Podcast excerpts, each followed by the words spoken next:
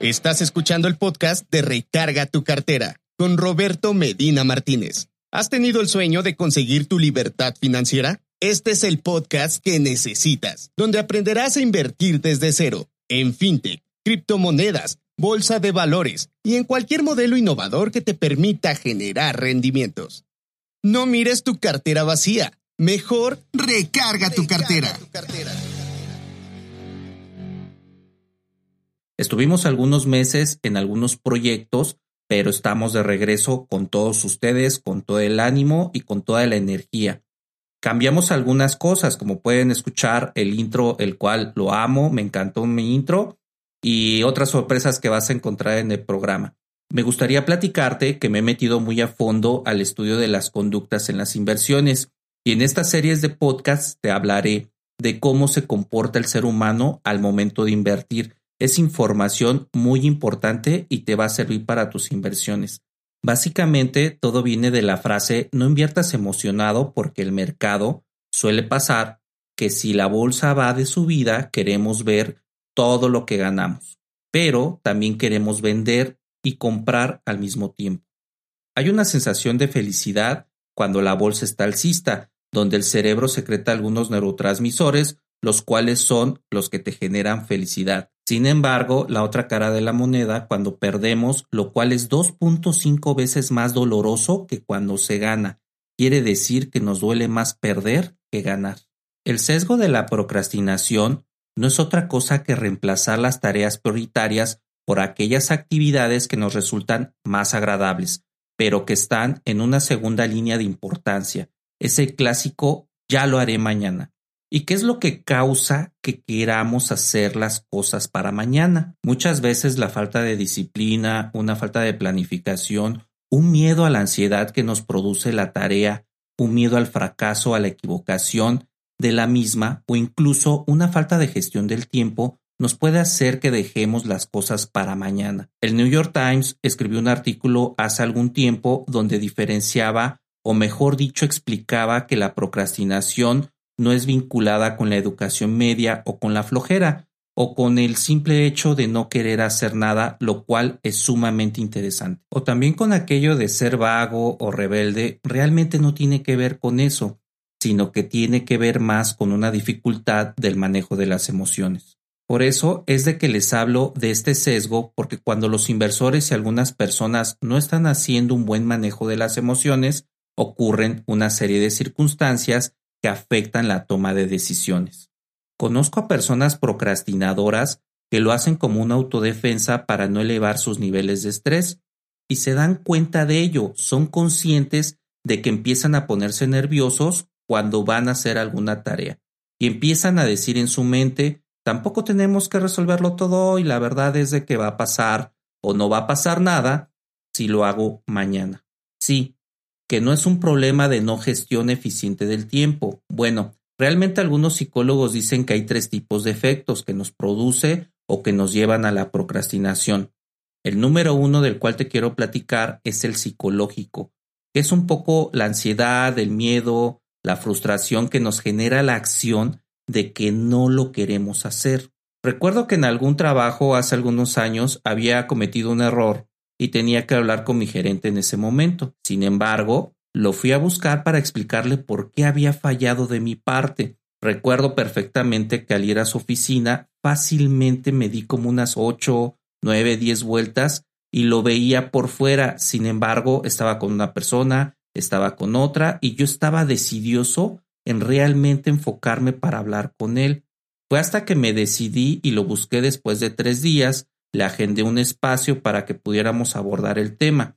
Déjenme decirles que psicológicamente esos tres días que estuve pensando en hablar con él estaba muy ansioso y por ello es que implementé la herramienta de hazlo ahora. ¿Cuál es esta herramienta? Repítete todos los días, hazlo ahora, hazlo ahora, hazlo ahora. Cuando estés pensando en una tarea que estás posponiendo, simplemente di hazlo ahora de 10 a 20 veces y tú vas a ver cómo el cerebro lo va a asociar y te va a llevar directamente a la acción. Porque el cerebro está diseñado para no gastar energía. Una tarea que te quieres quitar de encima, pues simplemente lo pospones para otro momento. Así que usa esa herramienta del hazlo ahora y repítetelo las veces que sean necesarias hasta que hagas la tarea y vas a ver que te va a funcionar perfectamente para todo lo que estés posponiendo en tu vida.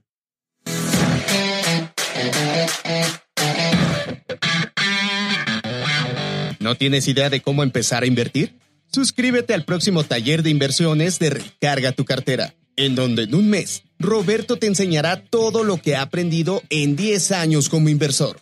Sé parte de esta gran comunidad que estamos formando. No lo dejes pasar. Da clic al enlace de este episodio. La segunda razón para procrastinar es el famoso pitching o suplantación de identidad, no realmente el esfuerzo físico que vamos a hacer o que tenemos que empezar a implementar, sino más bien que creemos que es superior y que nos va a producir dolor o incomodidad. Es decir, no requiere tanto esfuerzo, pero el simple punto de pensar que nos va a causar ese dolor o esa incomodidad nos hace postergar la acción.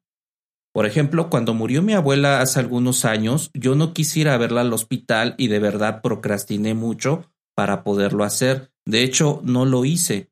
El dolor y la incomodidad de verla en su lecho de muerte me llevó a dejarlo para después. Luego, pues desafortunadamente me enteré que murió. Paulatinamente me hice la idea de que era mejor así, ya que quería recordarla con una sonrisa, quería recordarla pues, efectivamente como era la última vez que estuve con ella. Y de verdad no era el esfuerzo físico el causante de no ir a verla, sino era el dolor a verla totalmente mal. El tercer punto de procrastinación es el intelectual. Es el tiempo que hay que decidir a esa acción que nos quita la pérdida, que nos produce unas sensaciones más agradables. Me explico. Por ejemplo, cuando sales con los amigos y observas que ya es hora en la que avisaste que ibas a llegar y solo estás procrastinando en hacer esa famosa llamada a la casa, porque la verdad la estás pasando bien.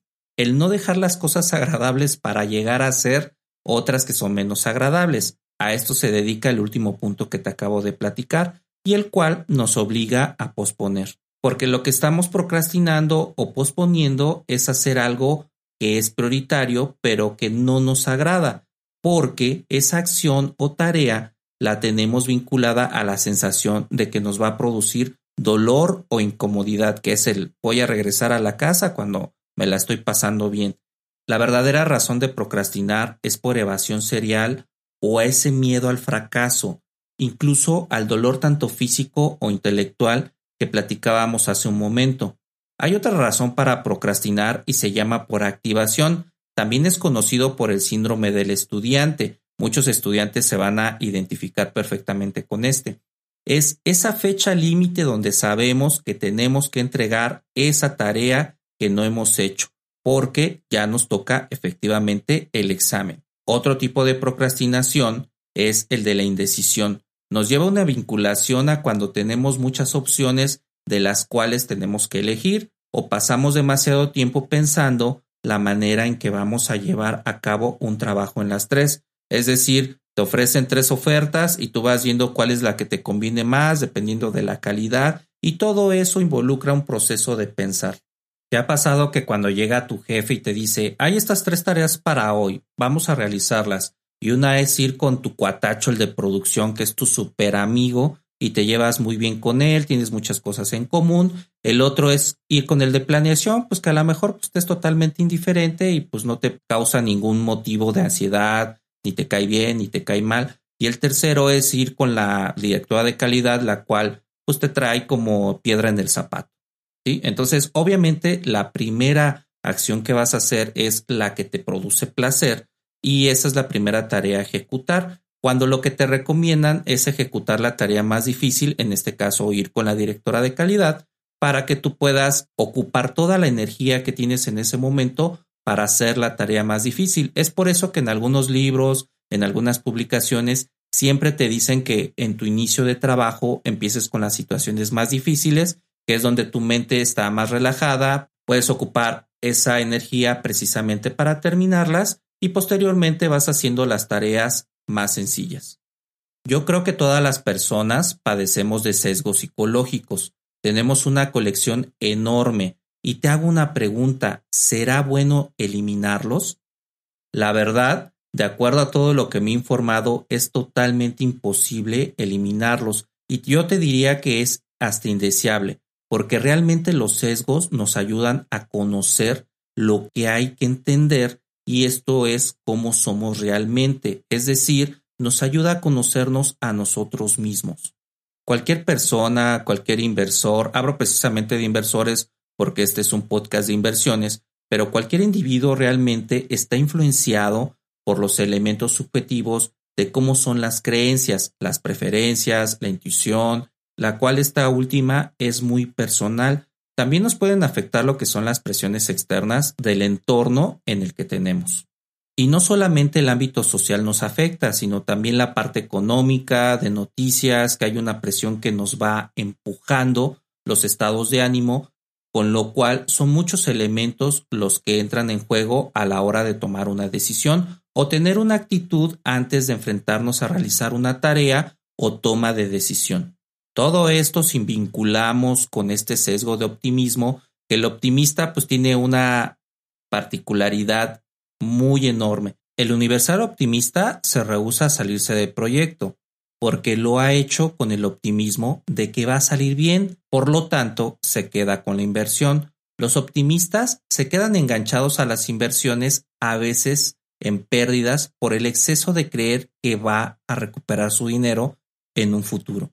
Hay que aceptar y comprender que nuestros sesgos no son malos en sí mismos, simplemente nos ayudan a conocernos, a ser conscientes de que a veces nos pasan las cosas que nos pasan, por estos sesgos los cuales te llevan a tener una predisposición a cometer errores. En este caso, el sesgo de la procrastinación pues te lleva también a cometer errores ya sea que vayas o no vayas a la acción.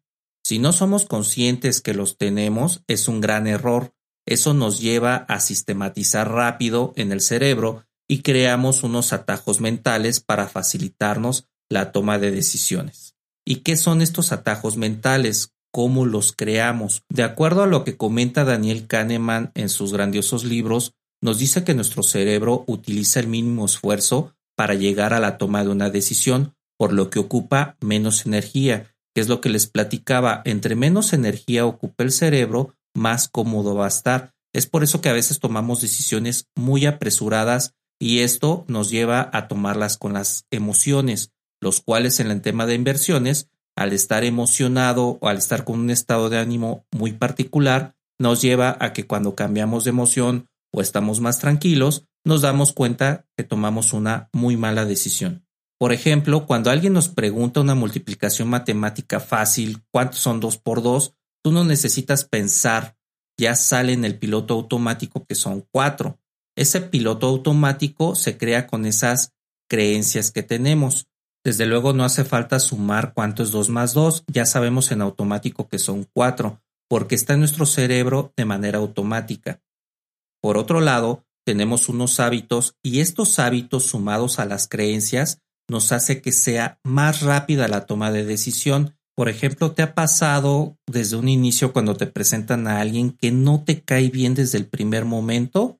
Eso es la intuición combinada con nuestras creencias y con nuestras expectativas de lo que creíamos en algún momento cuando nos presentaron a esa persona. Esto mismo pasa en las inversiones y lo que te hace llevar a la toma de decisiones, ya sea en una decisión financiera de inversión en bolsa o inmobiliaria o en otro modelo de negocio. Entonces, la fórmula es las creencias más hábitos más intuición es igual a las decisiones apresuradas, así que mucho cuidado cómo tomas decisiones al momento de invertir. ¿Te ha pasado que estás calientito en tu cama y la verdad no te quieres ni parar porque justamente ese día otra vez verás a tu odioso jefe, y la decisión más rápida es no levantarte de inmediato. Por eso es que a muchos nos cuesta trabajo pararnos de la cama. O procrastinaste en conocer a alguien que ya habías visto y tenías una expectativa muy alta, pero cuando lo conociste era todo lo contrario. Sobre todo para mí las creencias, costumbres y hábitos que hacen que nuestro sistema 1 del cerebro nos dé una solución rápida si nos preguntan cuántos son 32 por 27, desde luego directamente hay que hacer la multiplicación, realizarla, gastar más energía del cerebro y eso te puede llevar a procrastinar. También los cálculos mentales o tareas que implican mucho gasto de energía del cerebro, te puede llevar directamente a la procrastinación, precisamente por ese esfuerzo mental. Es donde aparece, por muy importante que sea la tarea, esa procrastinación. Posponer esa tarea porque dices, bueno, esta tarea es muy importante, pero de momento voy a hacer todas estas que tengo delante y que me causa mucha facilidad de hacerlo. Así es como funciona nuestro cerebro. Espero que esta información te haya sido de muchísimo valor. Quiero que te conozcas más a ti mismo con estos sesgos mentales que te voy a estar dando en estas series de podcast. Yo soy Roberto Medina Martínez, autor de Recarga tu cartera, y recuerda, no mires tu cartera vacía, mejor recarga tu cartera.